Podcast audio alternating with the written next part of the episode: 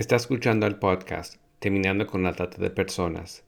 Este es el episodio número 99, entrevista voluntaria de Nightlight International en Tailandia.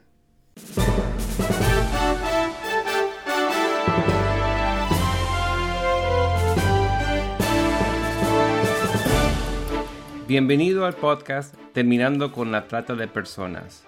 Mi nombre es Gilbert Contreras. Y mi nombre es Virginia Contreras. A través de nuestros episodios, que se emitirán cada dos semanas, buscaremos empoderarlo a usted con herramientas para estudiar el asunto, ser una voz y hacer una diferencia para terminar con la trata de personas. Buenas tardes, Virginia.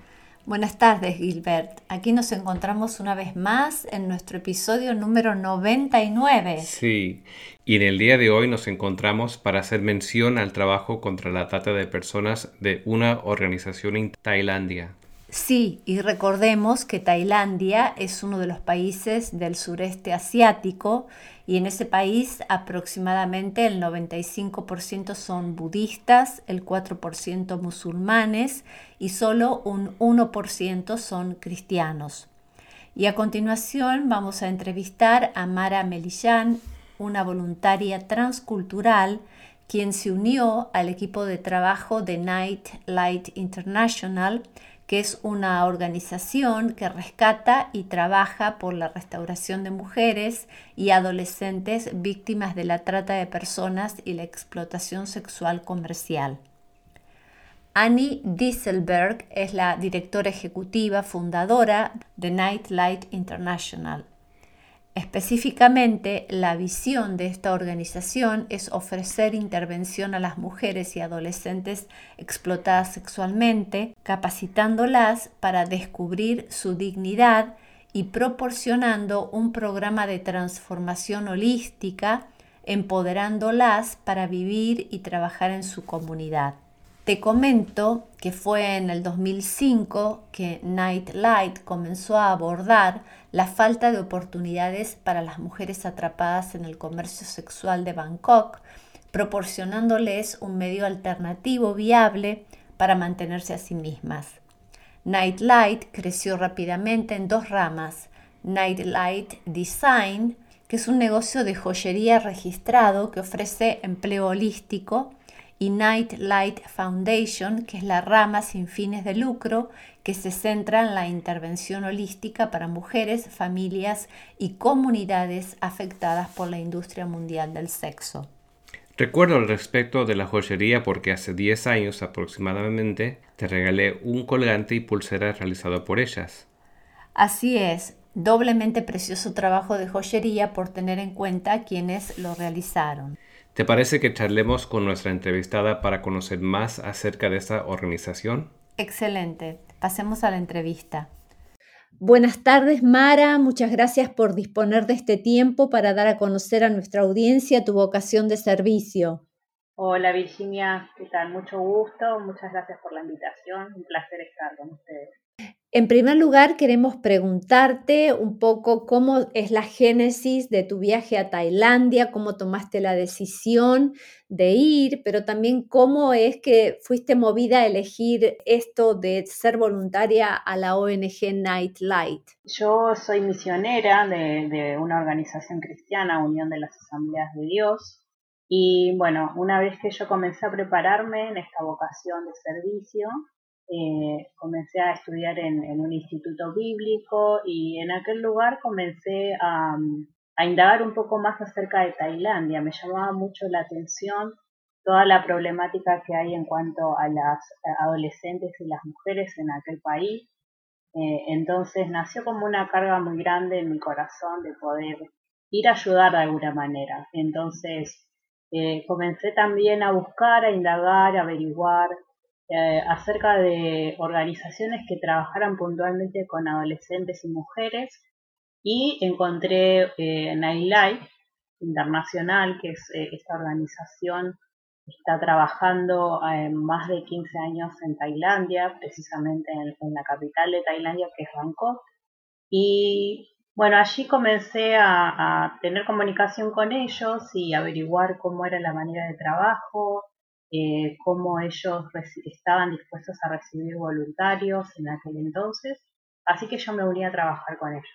¿Y cuándo fue esto y cuántos años estuviste allí? Eh, yo fui la primera vez en el 2017.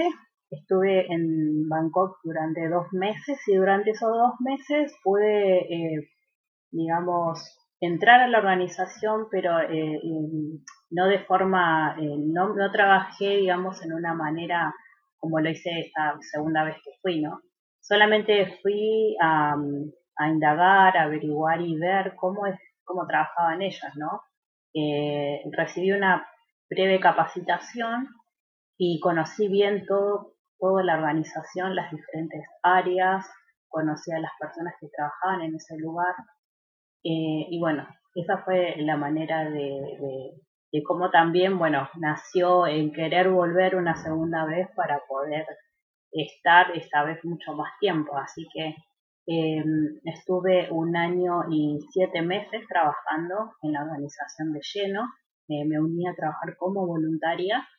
Eh, trabajaba ocho, horas por día y eh, bueno, trabajé en diferentes áreas de la organización.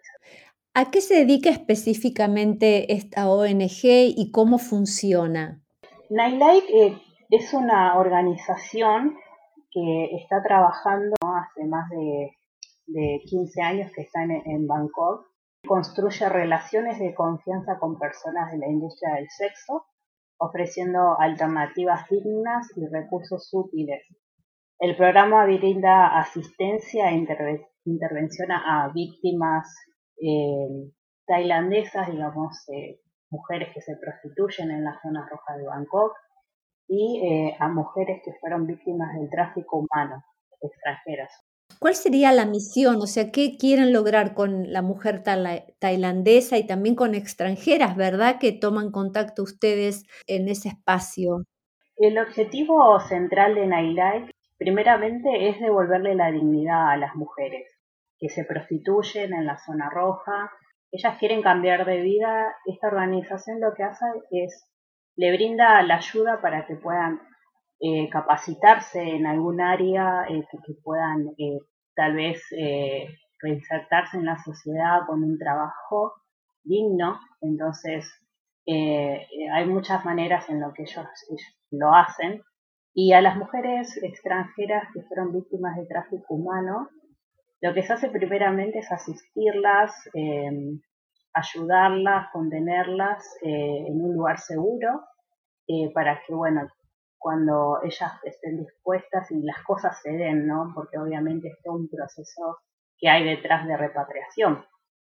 Pero bueno, el objetivo principal de Nightlight es devolverle la dignidad a las mujeres y que ellas puedan sentirse eh, contenidas y amadas por la organización, ¿no? Y por nosotros que, trabajamos con ellos, eh, hacerles ver que, que son amadas y nosotros somos cristianos y creemos que, el Evangelio cambia eh, la conducta del ser humano para bien.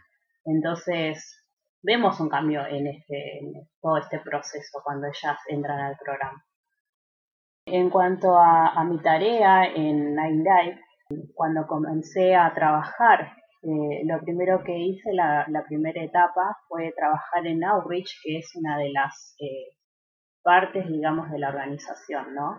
Eh, esta organización cuenta con diferentes, nosotros le llamamos ministerios, que son diferentes, son como secciones, ¿no? Entonces, por un lado está Outreach, que es alcanzar para ayudar a las mujeres de la zona roja. Después está la parte de capacitación y trabajo, que es cuando las mujeres una vez que quieren salir de la prostitución, en este caso las mujeres eh, tailandesas, ellas quieren salir de la prostitución, lo que hace esta organización es ayudarlas a que ellas puedan reinsertarse en la sociedad con un trabajo digno. Entonces ellas, ellas reciben una capacitación, puede ser tanto de baristas, para aprender a hacer billutería, pastelería, diseño de indumentaria, porque hay una fábrica de ropa eh, hay una, un lugar en donde se venden las joyas que ellas realizan con sus manos. Eh, después hay un café también que está en medio de la zona roja y que ahí van también mujeres que quieren trabajar en esa área. Y bueno, las mujeres que hacen pastelería, eh, todos los pasteles que se hacen, las tortas, eh, se venden en el café. Esa es una de las, de las partes. Después está IPC, que es el Centro de las Mujeres Traficadas. Vendría a ser el lugar en donde las mujeres que fueron víctimas de tráfico humano llegan para ser, eh, digamos, resguardadas, ¿no? Eh, ellas en ese lugar reciben contención, eh, asistencia psicológica, espiritual y también reciben ayuda porque en cuanto a, capacitaciones para que ellas puedan valerse por sí mismas cuando vuelvan otra vez a sus países de origen. Entonces, yo estuve trabajando en, estas áreas en, las cuatro, ¿no? En, la, Outreach mi trabajo fue eh, ayudar eh, con otras voluntarias, ayudar a las mujeres de la zona roja, porque muchas de ellas eh, tienen obviamente muchos problemas en cuanto a adicciones, la mayoría de ellas se drogan, son alcohólicas, entonces muchas veces son maltratadas, abusadas y, y necesitan, digamos, una contención.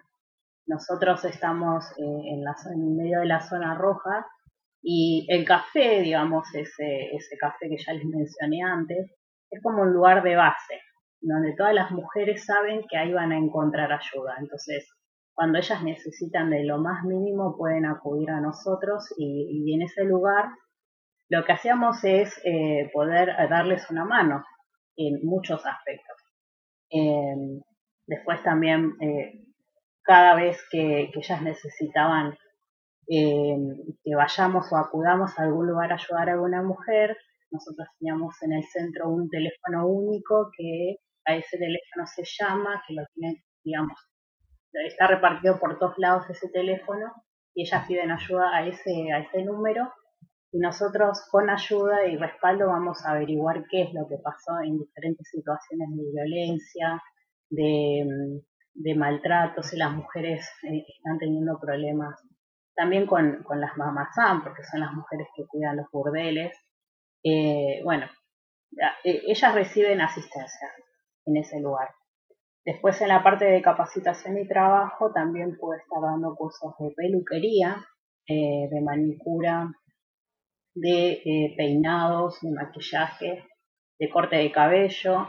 Pude dar cursos para que también las mujeres que están trabajando y prostituyéndose en la zona roja puedan tener otra alternativa, ¿no? Entonces, eh, varias de ellas accedieron a este curso, en Aguilay les pudo dar un título oficial, así que ellas después del curso recibieron ese título y pudieron varias de ellas pensar en abrir un, un local propio de peluquería. En IPC, en el Centro de Mujeres Traficadas, también eh, eh, la ayuda que yo pude brindar a, ellas eh, es dándole también cursos, peluquería, todo lo que es maquillaje, lo que es arreglo de manos, cuidado de la piel y también manualidades, pude darles también estudios bíblicos, pude contenerlas espiritualmente también. Y eh, bueno, mi tarea específica fue poder ayudar a una de las chicas que en el momento que yo llego a la organización en noviembre del 2019, eh, había una chica que era de, había sido víctima de tráfico humano, llegó a Tailandia desde eh, Colombia. Entonces era la única, bueno, voluntaria que hablaba español era yo. Entonces tuve que asistir desde ese momento a esta chica hasta que volví a Argentina. Hiciste mención de no solamente mujeres tailandesas que son explotadas, pero también hiciste mención de extranjeras y justamente te iba a preguntar de qué países eran. Hiciste justamente hiciste referencia a una chica de Colombia, pero ¿hay eh, latinoamericanas o de qué otros países viste?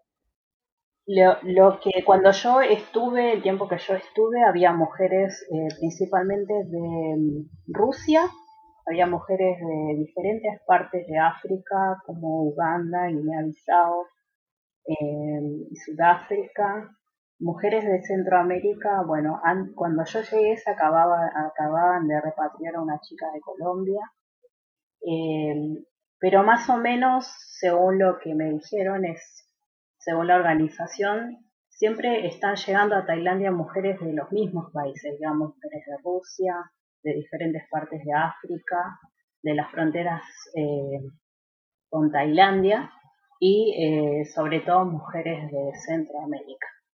Hay una organización que se llama OI, que es la Organización Internacional del Trabajo. Según ellos dicen que en Asia Sudoriental, en Tailandia y Filipinas son dos de los países que enfrentan problemas graves de trata de personas.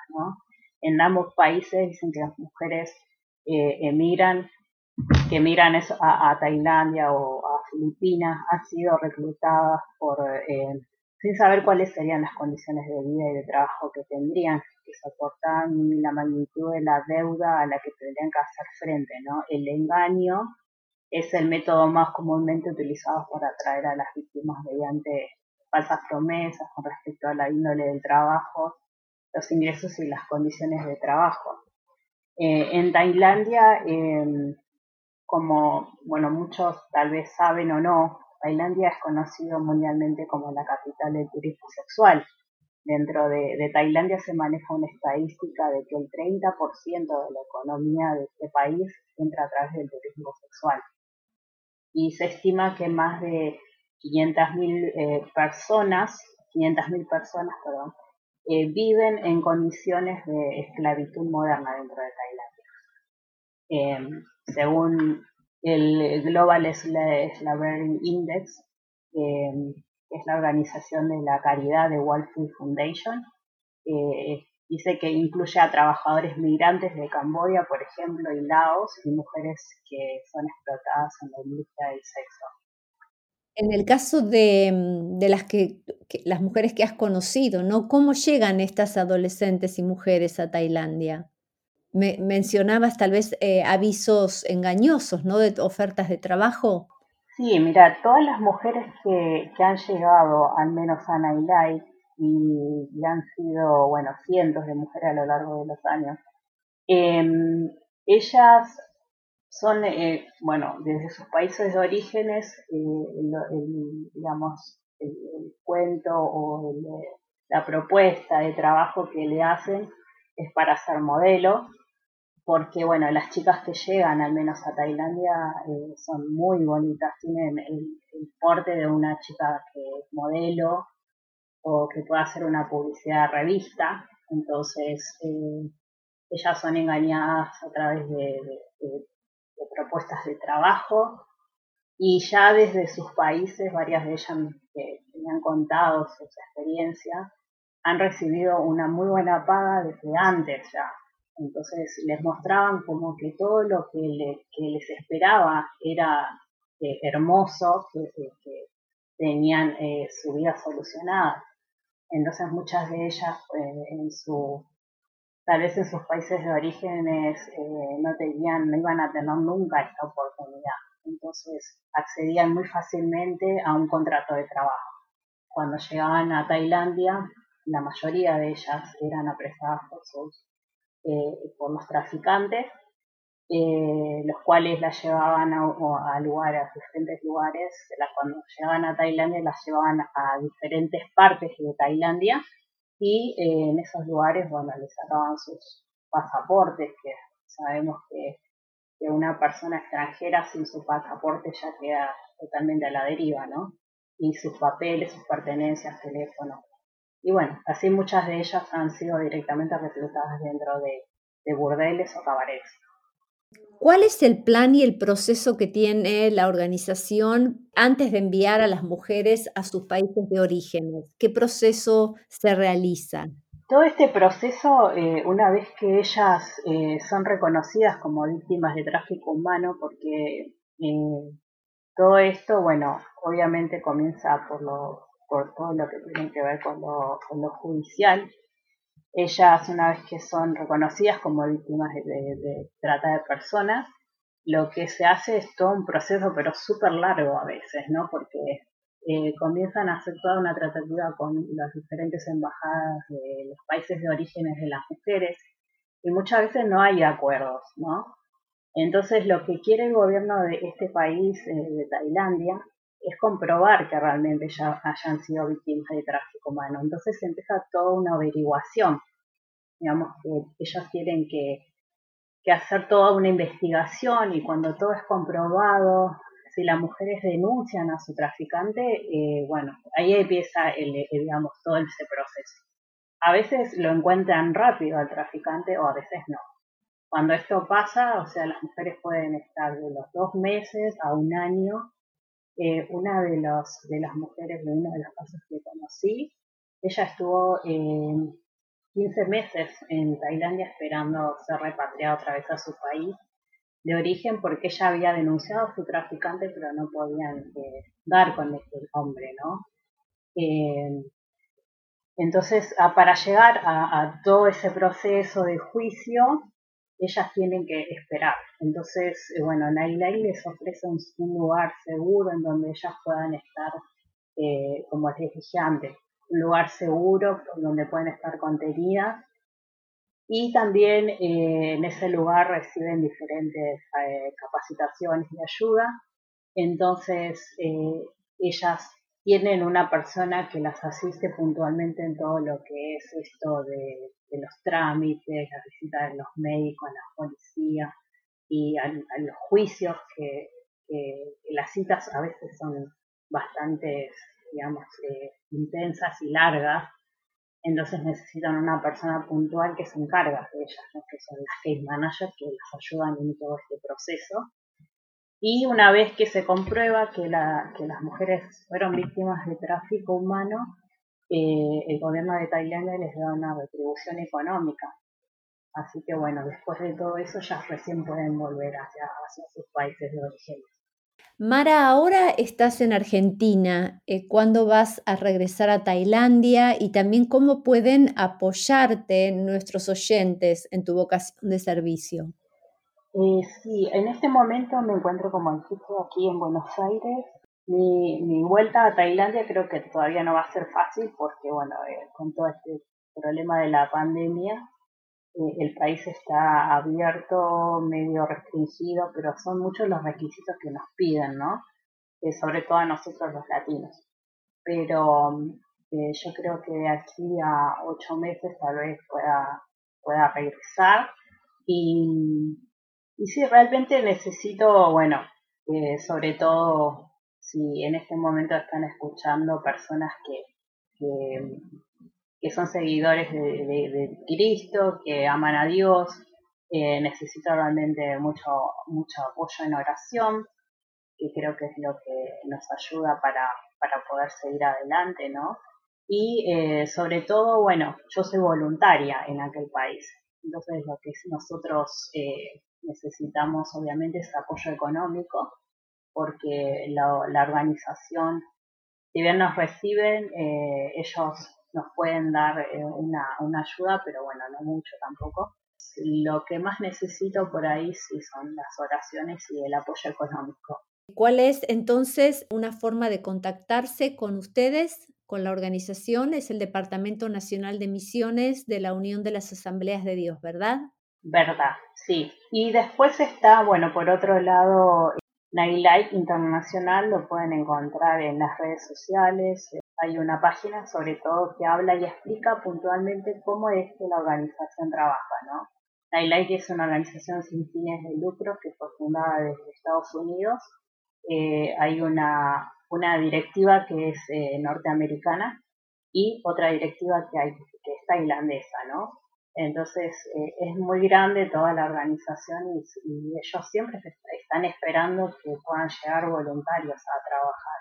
¿Tenés algo puntual que querés decir que tal vez se nos escapó de preguntarte? Sobre todo estando en, esta organización pude conocer a muchas mujeres con sus historias, cada una de ellas ha dejado marcado en mi, corazón, eh, porque Obviamente cuando una persona es eh, tanto que pueda tal vez eh, eh, buscar el, modo de vida de, ganarse la vida en la prostitución o siendo víctimas del tráfico humano, tal vez eh, las dos partes, eh, realmente que es, es, muy triste ¿no? ver cómo las vidas están destruidas, porque me he cruzado con muchas mujeres al borde de la desesperación, de la desesperanza, y bueno, todas ellas, escuchar sus historias y, estar con ellas y poder ayudarlas el día a día, realmente todas marcaron mi corazón muy fuerte. Y bueno, sobre todo em, hay una chica con la que yo pude estar y ayudar.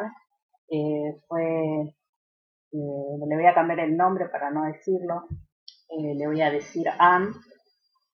Bueno, esta chica es de nacionalidad india y ella fue vendida por sus padres, puntualmente por su mamá, fue la que la llevó a Tailandia y la que la vendió a una familia eh, tailandesa como esclava, ¿no?